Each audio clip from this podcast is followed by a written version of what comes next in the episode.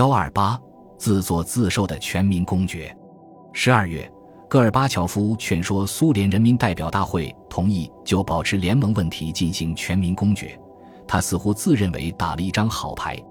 他原本期望利用共产党来推动这次投票，赢得公民对联盟的广泛支持，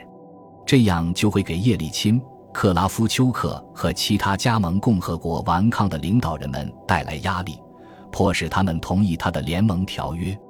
戈尔巴乔夫在他十一月十七日递交给大会的报告中提出了全民公决，但是这个建议却令人奇怪的也被交到了加盟共和国的领导人手中。其中包括那些与他的分歧日益加深的领导人。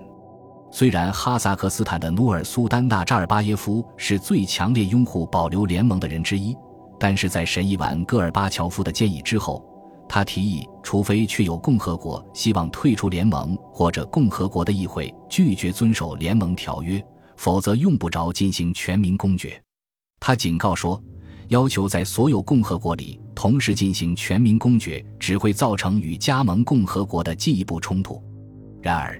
戈尔巴乔夫拒绝听从纳扎尔巴耶夫的建议，他向大会抱怨说自己的建议被忽视了，坚持要求进行单独的投票表决，如同过去受到戈尔巴乔夫的压力时的情况一样，大多数代表都投了赞成票。戈尔巴乔夫以这种方法得到了他想要的全民公决。但是，全民公决的结果并不像他想象的那样。全民公决的建议本身就是令人迷惑的。由于苏联最高苏维埃对他进行的修饰，它存在着不止一个，而是好几个问题。他最终出台的时候是这样说的：“你认为有必要把苏联作为一个各共和国主权平等的新的联盟加以保留吗？在这个新的联盟里，无论属于哪个民族。”每个人的权利和自由都将得到充分的保障。虽然促成全民公决的人把它描述为不过是一次简单的投票，表明是否赞成保留一个自愿的联盟，但是回答是既可以被认为是投票赞成社会主义，又可以被认为是赞成国家的现行名称，也可被认为是赞成重新谈判组建的联盟和个人的权利。然而，新的联盟还没有产生。保护个人权利的机制也没有设计出来，这就使得全民公决无法同特定的内容联系起来，因为对新的联盟的含义以及各种规划是否真正尊重了各共和国的主权仍然存在着争议。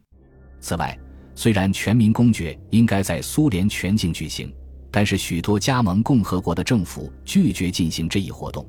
而且还有些政府对建议的措辞做了修改或者加上了自己的意思。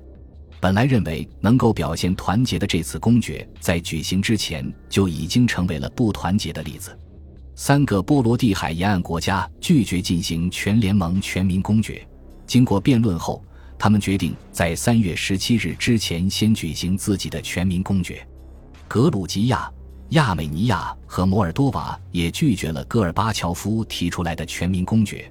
而格鲁吉亚和亚美尼亚甚至计划稍晚将通过投票要求独立。努尔苏丹纳扎尔巴耶夫在戈尔巴乔夫一月提出全民公决的时候就反对这个建议，他坚持在哈萨克斯坦对另一个不同的问题征求意见。这个问题是：你认为有必要把苏联作为一个主权平等的国家联理加以保留吗？这里没有谈论新的联盟和个人权利。而是用主权平等的国家联盟代替了主权共和国。纳扎尔巴耶夫的措辞暗示联盟是由法律上独立的国家组成的，而戈尔巴乔夫暗示的是对现存的苏联进行重组。乌克兰也提出了一个补充问题，即乌克兰是否应该根据乌克兰国家主权宣言成为主权国家联盟的一个成员。在乌克兰的西部地区。投票者们甚至有机会投票支持或者反对乌克兰独立，而叶利钦则把这次全民公决转变成为自己的巨大政治优势。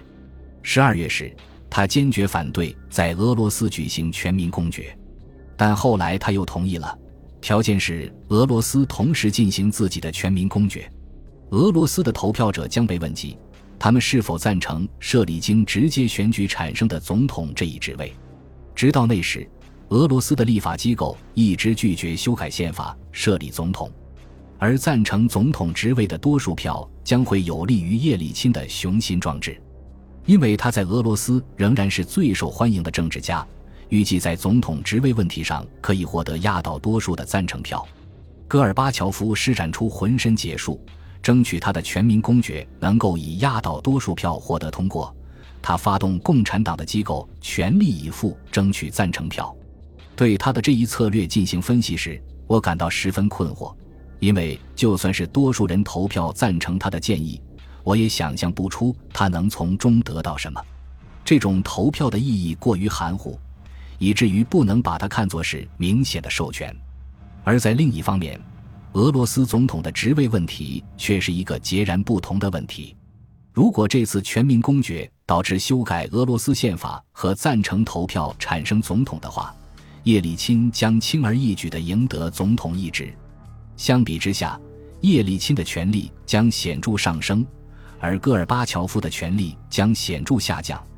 他现在只是一部残破的国家机器的非选举产生的总统。此外，